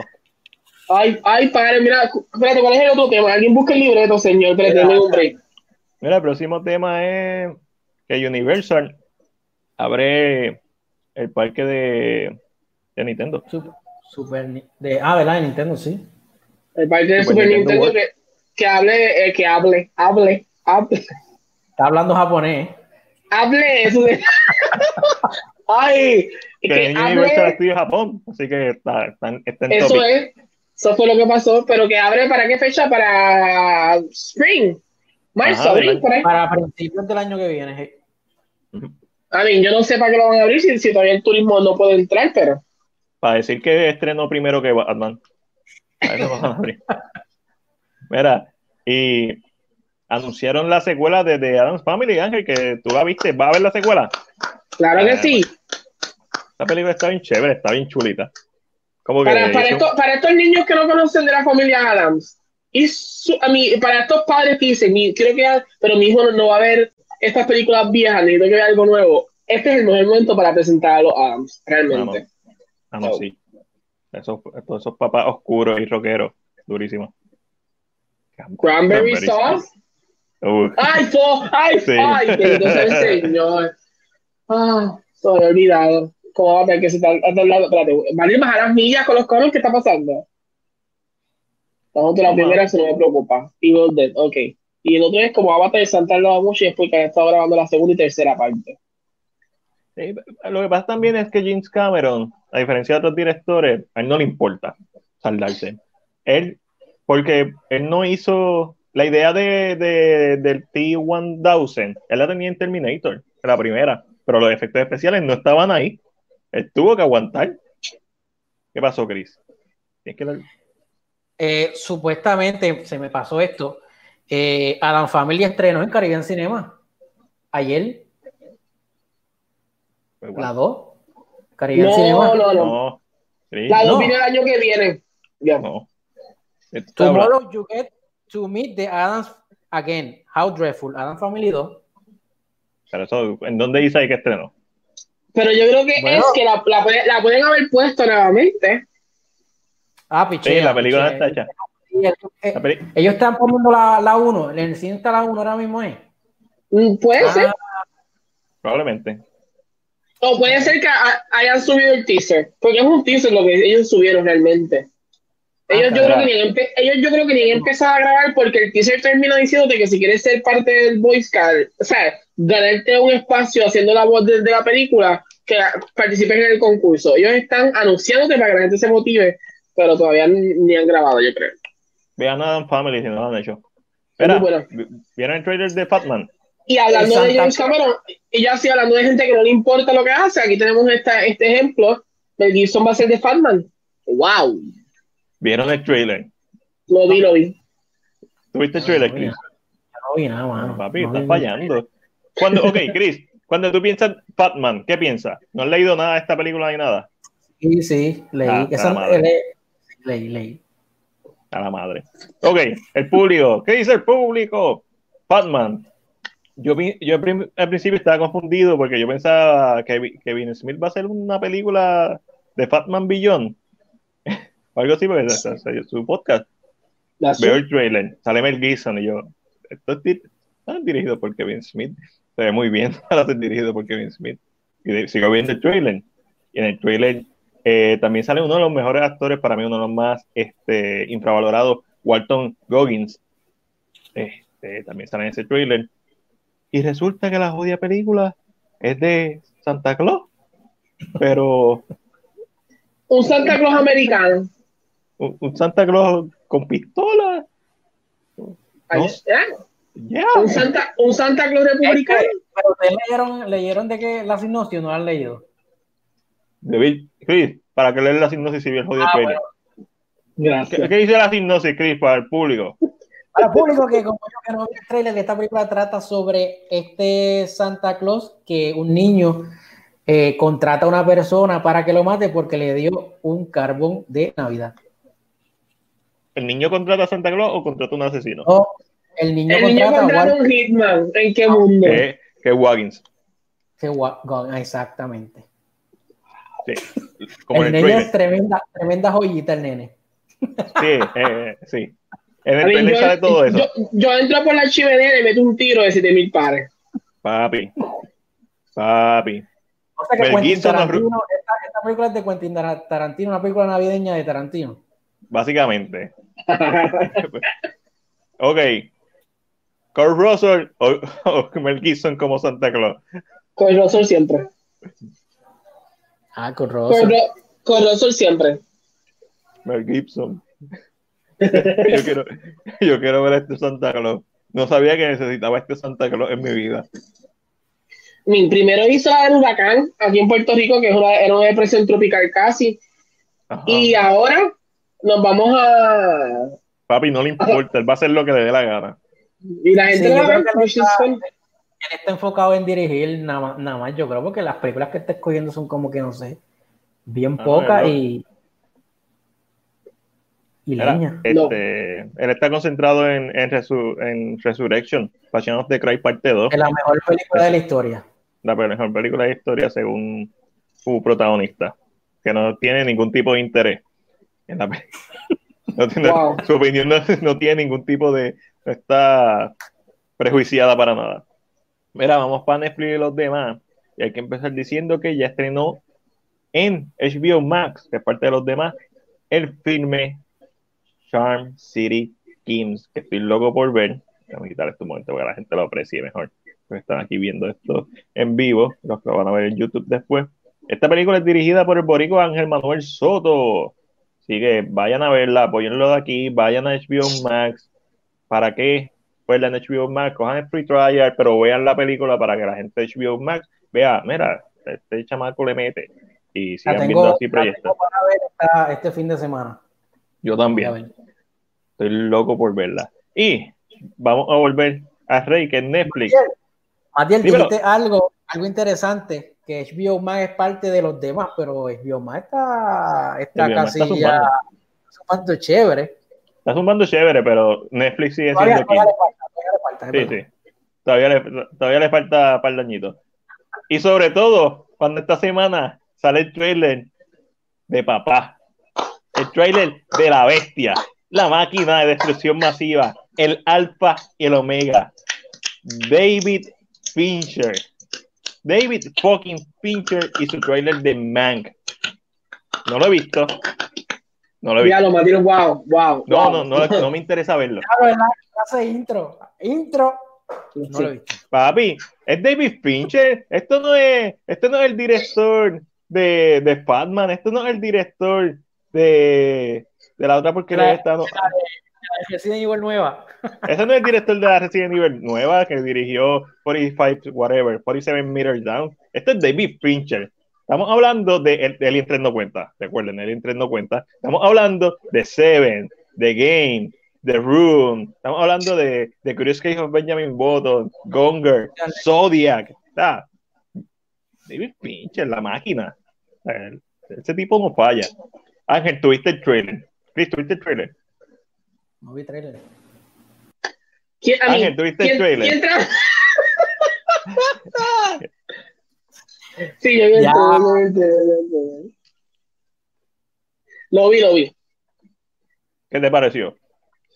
Pues yo entiendo que la forma en que él hizo el trailer lo encuentro bien interesante. Eh, y no voy a decir por qué, pero verdad, cuando vean el trailer creo que van a entender por qué encuentro el trailer tan, no es la primera vez que se hace tampoco en un trailer, pero eh, como que cuando lo vi, no, esperaba que fuera así. Eh, pero realmente lo que yo he dicho más bien anteriormente en otras conversaciones que he tenido con él es que lo más interesante de Mank tal vez no es la historia per se, sino es que este libreto eh, fue escrito por el papá de David ah, Fincher. y esta película se trató de hacer en el 1990, en el 90 se trató de hacer y nunca se dio. So, eh, al ser de su papá, yo entiendo que el proyecto es un proyecto de corazón de Fincher, un proyecto que él quería hacer, ah, y siento que eso le da mucho más peso a la película. So, con más emoción, uno dice, ok, eh, pero el trailer, el trailer está muy bueno, el trailer está bien interesante, la forma en que está hecho, como se ve, tienen que ver, traten de verlo por lo menos para que tengan como que está eh, el vibe, porque no te cuenta mucho lo que pasa en la historia. si te dicen, de, de momento te dicen, ah, por ahí viene Orson Welles, y tú, Orson fucking Welles. Y tú como que te da esta emoción, pero no te, no, te da nada. O sea, no es como que tampoco te, te spoilea nada. Lo que sí yo sé es que David Fincher es bien controlador después de su experiencia con Aliens 3, que fue un desastre de película. No, no por culpa de él, de hecho, Sigourney Weaver lo defendió eh, hasta la muerte. Fue el estudio, 20th Century metió las manos en esas películas tan asquerosamente que no lo dejaron hacer la película, básicamente. Básicamente él se volvió un nazi como director y por eso, gracias a eso que tenemos Seven, gracias a eso que tenemos películas como Zodiac, que es básicamente un documental, el final que es más, obviamente, ficticio. Pero David Fincher es mi director favorito. Es, como que no quiero verlo porque quiero tratar de experimentar la experiencia más pura de voy a ver una película de David Fincher, sé que en blanco y negro y que sale Gary Oldman. Eso es todo lo que necesito. Ah, Gary Oldman, o sea, Gary Oldman. So, yo, yo, estoy bien seguro que Chris la quiere ver, ¿verdad, Chris? Sí, yo tampoco la vi por eso, Matías. Ninguno de los trailers que vi fue por eso. Él quiere que su experiencia sea única. Única, y diferente, mira. Mira, y pasando al próximo tema. ¿Vieron el trailer de Jingle Jungle? A Christmas Journey. Yes. Yo lo vi. Antes de que empezara el podcast lo vi. Yo no, sí, yo sí, vamos, vamos, ¿tú lo viste? Yo lo vi, yo lo vi.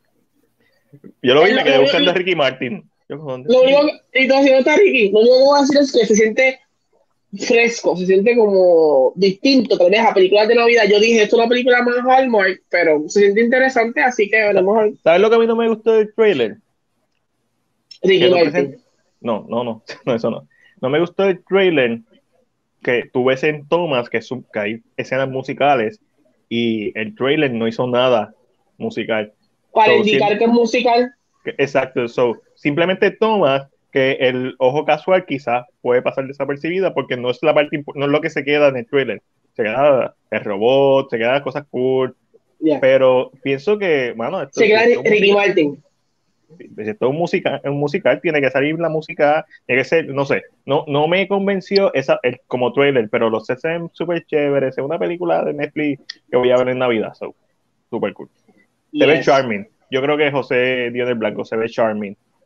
Y hablando de Netflix, ya está disponible la segunda temporada. Bueno, sería una temporada uno para eso, pero sería la segunda temporada del trabajo de Mike Flanagan, The Haunting of Bly Manor.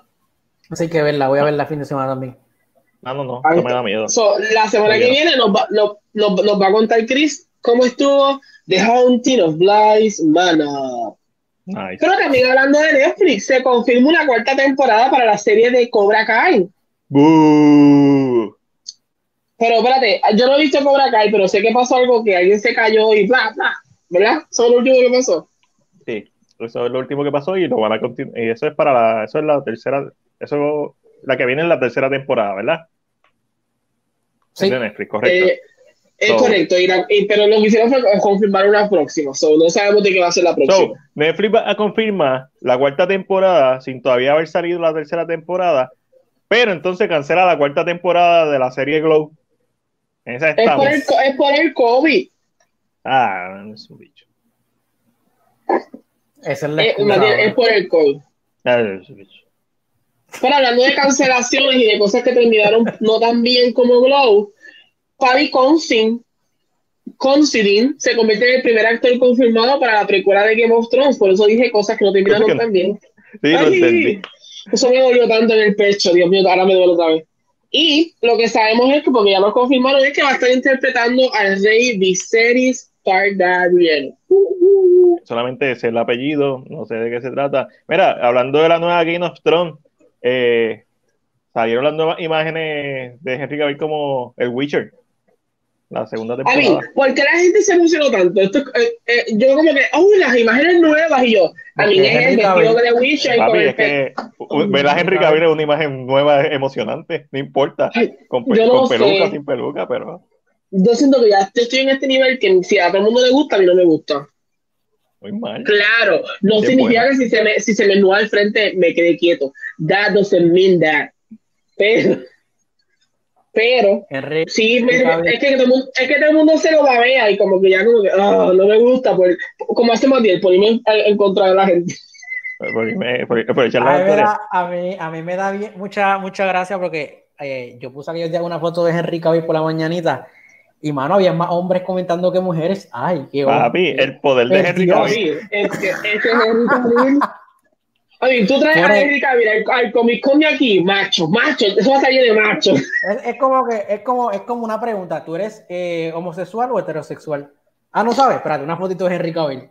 no, no, yo, yo, creo que Henry Cavill rompe género, es como que su belleza es tan estúpida que un macho alfa de lomo plateado, pero en el pecho ahí, eh, hijo de espartano de Leónidas, ve a Henry Cavill y dice, eh, está bueno. Porque está bueno. Pues, se doy. Es, eh, sí, es que yo, yo, yo prefiero dársela a Henry Cavill que dársela a Don Hardy. Pues lo hemos hablado aquí, Don Hardy se nota que muerde. Henry Cavill yo tengo break de que me haga el amor. So, o sea, prefiero dar a Henry Cavill.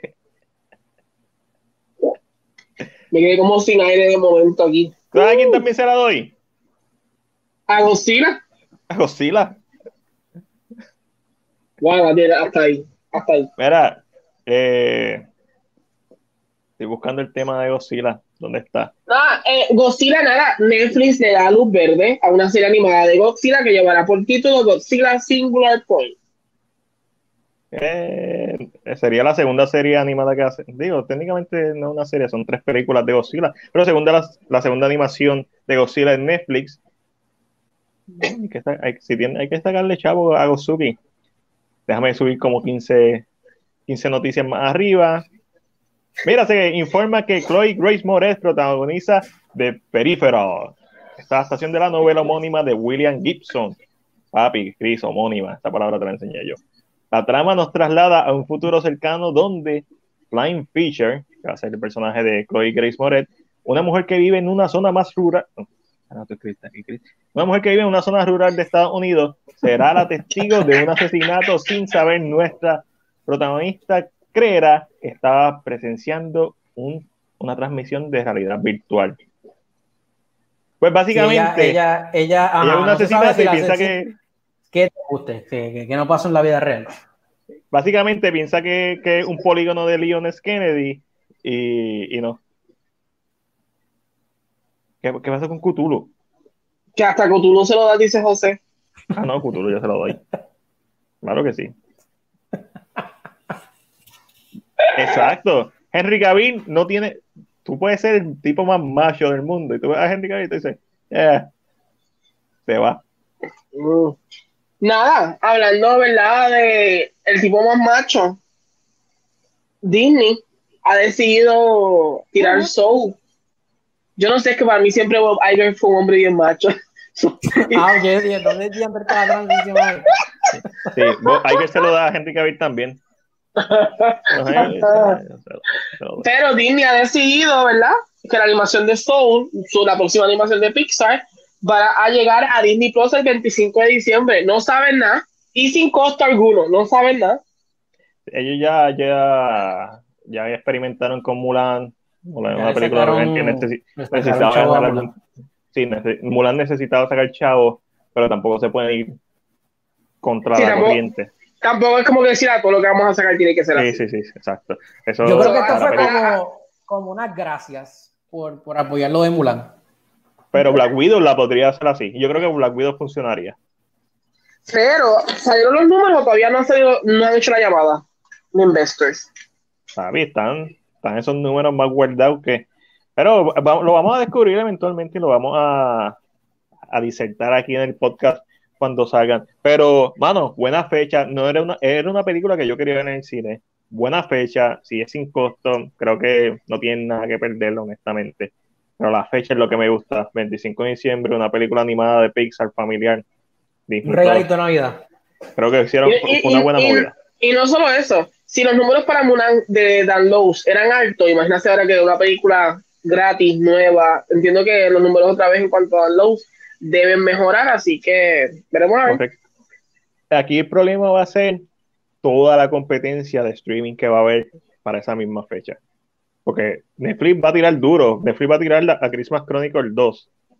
Que es ah, una franquicia ya. Con, con Russell, que lo mencionamos ahorita. So, aunque yo quiero ver Soul, si yo no tengo Disney Plus y tengo Netflix, voy a ver la Christmas Chronicle, obligado. So, va a ser bien interesante, pero, pero yo estoy loco por ver Soul. So, es una película, papi, Pixar. Pixar. el Henry Cavill de la animación Pixar. Y hablando de Henry Cavill, vamos a hablar de la esquina más bien Rincón de C. Ah. Ahí está. ¿Qué tenemos hoy, Matías? Cuéntame. Papi, lo que tenemos son, son rumores, son rumores. Porque yo soy un venado y es. No, no, vamos a ir con la canción de. ¿Cuál es el rumor, Matías? Mira, el rumor es que cerré el libreto. El rumor que dice que le toca a Ángelo es que fue el que lo escribió. Ay, es verdad, dice Ángelo. Ve, ve, porque tú no me avisaste esto. Yo estoy leyendo, tengo el libreto aquí, ni siquiera me veo ahí escrito. Déjame decirlo, espérate, espérate. Ay, los rumores. tú lo escribiste, eres tú el que sabe. Ay, los rumores, ¿verdad? Eh, se ha rumorado recientemente que Kevin Feige tiene un wishlist, o lo que sería un wishlist, y que está en conversaciones con Tom Cruise para que haga un cambio, eh, ¿verdad? En, en, en, Doctor Strange and the Multiverse of Antes de que la gente empiece, Tom Cruise en Marvel, para que tengan contexto, Ángel, que no, él estaría interpretando a Tony Stark. Tom, no, pero porque Tom Cruise era quien uno de los, de los, que iba a interpretar a Iron Man hasta que escogieron a Robert Downey Jr.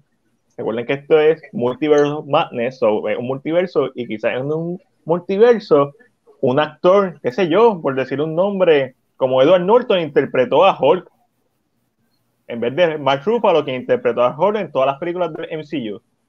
¿Verdad? quizás en un universo, pues no fue Mark Ruffalo, fue Edward Norton. Pues los rumores están en que eh, la idea esencial es tal vez tener a Cruz haciendo de Tony Stark, de Tony Stark, de Tony Stark en otro universo. Y esto permite tal vez la idea de tal vez ver a John Krasinski haciendo de Capitán América, de ver a Alexander Skarsgård haciendo de Thor, de ver a Emily Blunt haciendo de Black Widow, de ver a Chris eh, Evans haciendo de la antorcha humana. So, hay una, una, posibilidad muy distinta. Pero está, esto es todo un wishlist. Pero, ¿qué sucede? ¿Verdad? Yo sigo a una persona que más bien no le cae muy bien. De nombre Grace Randolph. Y también, no mentira. Y, no, pero también, también entre, entre, estos rumores también se está escuchando que Kevin Feige está pushing hardcore para Hugh Jackman como Wolverine otra vez.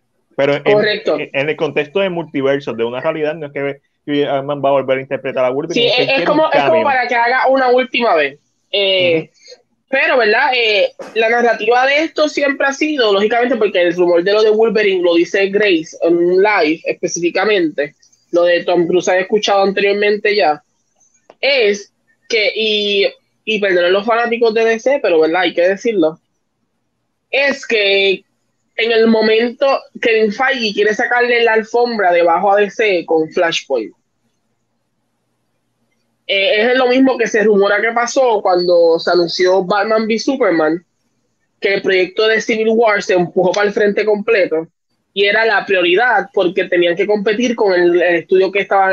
Lógicamente, cuando se liquea que van a salir dos, que van a haber dos Batmans dentro de Flash, ya Kevin Feige de este lado tiene que decir, ok, yo tengo que empujar el proyecto lo más rápido que yo pueda, porque entonces si yo lo saco primero, en el ojo, o sea, esto, esto es lo que se escucha cuando tú ves en los comentarios de que, y siempre se ha rumorado que esto fue lo que pasó, que Kevin Feige ha sido, o sea, en mercadeo dijo, yo voy a tirar el primero, porque si tiro yo primero adelante, y qué mejor que tener actores de nombres grandes, haciendo papeles pequeños, saliendo por un momento, eh, qué mejor que eso. Lo que sí me preocupa un poquito de esto es que yo entiendo que Marvel tiene que establecer muy claro si en todos los universos van a ser actores diferentes o si van a repetir los mismos actores. Ya, ya, lo, ya lo establecieron técnicamente en Endgame. Pues ellos van a otras realidades. O técnicamente ya lo establecieron. Que, son los mismos. Que no, que, que, hay universos que van a ser bien parecidos, con detallitos, y otros que van a ser otros actores, otros, otros, otras, básicamente el mismo persona, pero de Flash. eh, Gran Morrison de Ramírez. Y esto, esto apunta específicamente a cosas que ya hemos visto anteriormente, como eh, a J.J. A Jameson, que salió en la última película de Spider-Man, y a lo que más tiene el señor mismito, que es el famoso rumor de que se supone que por naturaleza vamos a ver lo que se conoce como el Spider-Verse, y el plan es que Andrew Garfield y Tobey Maguire entren a esta conversación. ¡Lo compro! Se ha, ah, se ha rumorado que ya están en conversaciones, se ha rumorado muchas cosas, pero a la misma vez, es como menciono, esto hay que ver, pero eh, si vamos a hablar en, cuanto a negocio, a quién te entiendo por qué lo quieren hacer, porque qué mejor que tú sentarte, estar en un cine y de momento ver a Tobey Maguire haciendo a mí la emoción. Ver, a, a, tres Spider-Man juntos de los live action, o sea, el mejor Spider-Man con los otros dos entiéndase Tobey Maguire y, y, Tom Holland con el mejor Spider-Man Andrew Garfield, estaría bien duro. Y cerrar esa historia de Andrew Garfield estaría bien dura. Porque por lo menos. Sí, Andrew Garfield es el mejor Spider-Man, que estuvo en las películas más mierdas también. Pero como Spider-Man es la partida. El, el, mejor Spider-Man. Pero hablando de Spider-Man, Madrid, ¿qué ha pasado? ¿Cuál, qué, ¿Qué se confirmó recientemente que la gente se emocionó más con eso que con lo de Electro? Ah, que Doctor Strange va a salir en Spider-Man, va a tener un cambio, o sea, esto no es tan, no es tan, no es como que tan wow la noticia, así por encima, porque obviamente Doctor Strange trabaja en Nueva York y Spider-Man es de Nueva York. Y la película no la pueden poner en, en, China porque ya no se puede llamar Far, Far From Home, so, tienen que buscar otra cosa que sea con Home, pero lo cool de esto es que sabemos que todo lo que está pasando en Marvel ahora mismo está, va a girar alrededor del. Spider-Man Homebound. Homebound no es, mal. Yo estaba pensando Homesick, pero eso no es mercadeable por la palabra sick. Yo, yo pienso que Homebound es mucho, como que, como que no puede salir de Nueva York. Eso me gusta, me gusta, la compro. Este, pero todo está girando alrededor de Doctor Strange and the Multiverse of Madness. Estamos hablando de la serie WandaVision, que sabemos que de alguna forma u otra va a empatar con Doctor Strange, Doctor Strange, y obviamente sabemos que también la película de Spider-Man es de Sony realmente, en colaboración con Marvel. Con el MCU para... ¿Quién se fue? Tú como de momento que te frisaste y te quedaste callado. No me fui, yo no me fui, estoy aquí, borracho y loco. La película, Sony quiere crear el, el, su universo cinemático con Venom, con, con Mor ah, Morbius. Ya lo hubiéramos visto. Muy cierto maldito coronavirus. Oye, eso, ¿y eso del Sinister Six, eso sigue eh, pendiente también? Papi, eso sigue pendiente, eso sigue pendiente de Amazing Spider-Man 2, para que tú, para que sepas. Yo siento que ese es el plan. Yo siento que en este momento Sony se dio cuenta que Marvel era su, su catapulta, era como que, y como que decidieron hacer un contrato completo y le van a sacar el jugo, mi gente. Jamie Foxx puso esa foto y después supuestamente la tumbó y técnicamente sí lo tío. So Jamie Foxx probablemente sepa más que nosotros, pero ya los fanáticos como que sabíamos, teníamos como que, ok, si ya tira. Ellos como que con Into the Spider-Verse como que tantearon. Pa, pa, pa, ¿qué tal la gente reacciona a esto? ¿Qué tal la gente reacciona a, a cosas que sabemos que son de las películas live action? Into Spider-Man, la ganadora del Oscar, Into the Spider-Man, la partió. So, yo creo que eso les dio mucha confianza a, a Sony, plus Venom fue un éxito, independientemente sea una película de, de, 2000 estrenada en el 2018, Venom fue un éxito, un exitazo. So, yo creo que Sony tiene mucha confianza en lo que está haciendo. Morbius a mí me parece muy intrigante cómo se ve.